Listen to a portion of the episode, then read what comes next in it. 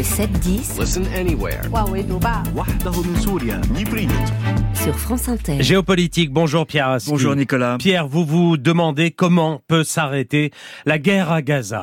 La question est récurrente depuis plus de quatre mois que dure cette guerre tragique. Mais elle se pose avec plus d'acuité encore, avec la menace d'une offensive israélienne sur la ville de Rafah, qui abrite 1 400 000 Palestiniens, dont la plupart sont des déplacés des autres villes. Ils n'ont nulle part ailleurs où aller. Une date butoir concentre désormais l'attention. Le début du mois de Ramadan, autour du 10 mars, dans trois semaines. Israël menace de lancer son offensive sur Rafah si les otages n'ont pas été libérés d'ici là. Et la menace ne vient pas du Premier ministre Benjamin Netanyahou, mais de son opposant politique, Benny Gantz, membre du cabinet de guerre, comme pour montrer au monde une union sacrée sur cette attaque à laquelle les capitales occidentales s'opposent. Au même moment, les négociations du Caire entre d'un côté le Qatar et l'Égypte, médiateurs avec le Hamas, et de l'autre Israël et les États-Unis, sont dans l'impasse. L'idée d'une trêve qui permettrait d'échanger otages contre prisonniers et de faire entrer plus d'aide humanitaire s'éloigne. Il ne reste donc que la guerre. Et pourquoi, Pierre, cette date du Ramadan est-elle importante? Le mois de Ramadan est une période de forte intensité religieuse dans le monde musulman et beaucoup espèrent que la guerre aura pris fin avant son démarrage.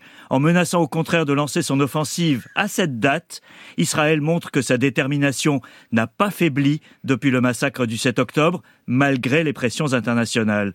Au même moment, le ministre de la Sécurité nationale, Itamar Ben-Gvir, un des leaders d'extrême droite, a proposé un plan de sévères restrictions de l'accès pendant le ramadan à l'esplanade des mosquées à Jérusalem, un lieu central pour les Palestiniens musulmans.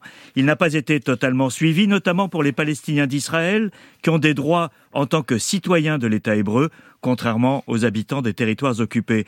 Mais tout le monde s'attend visiblement à ce que le ramadan soit un moment décisif, dans un climat de confrontation sans limite. Alors, qu'est-ce qui peut interrompre cette guerre? Ben, il n'y a que deux manières d'arrêter les combats, Nicolas. Soit parce qu'Israël estime avoir atteint ses objectifs et peut proclamer une victoire à sa population, ce qui n'est pas le cas jusqu'ici. Soit parce que les pressions internationales se seront véritablement fait sentir, et là non plus, ce n'est pas le cas. La situation est pourtant critique, avec plus de 29 000 morts et des dizaines de milliers de blessés selon les chiffres du Hamas, qui ne sont pas démentis par les humanitaires.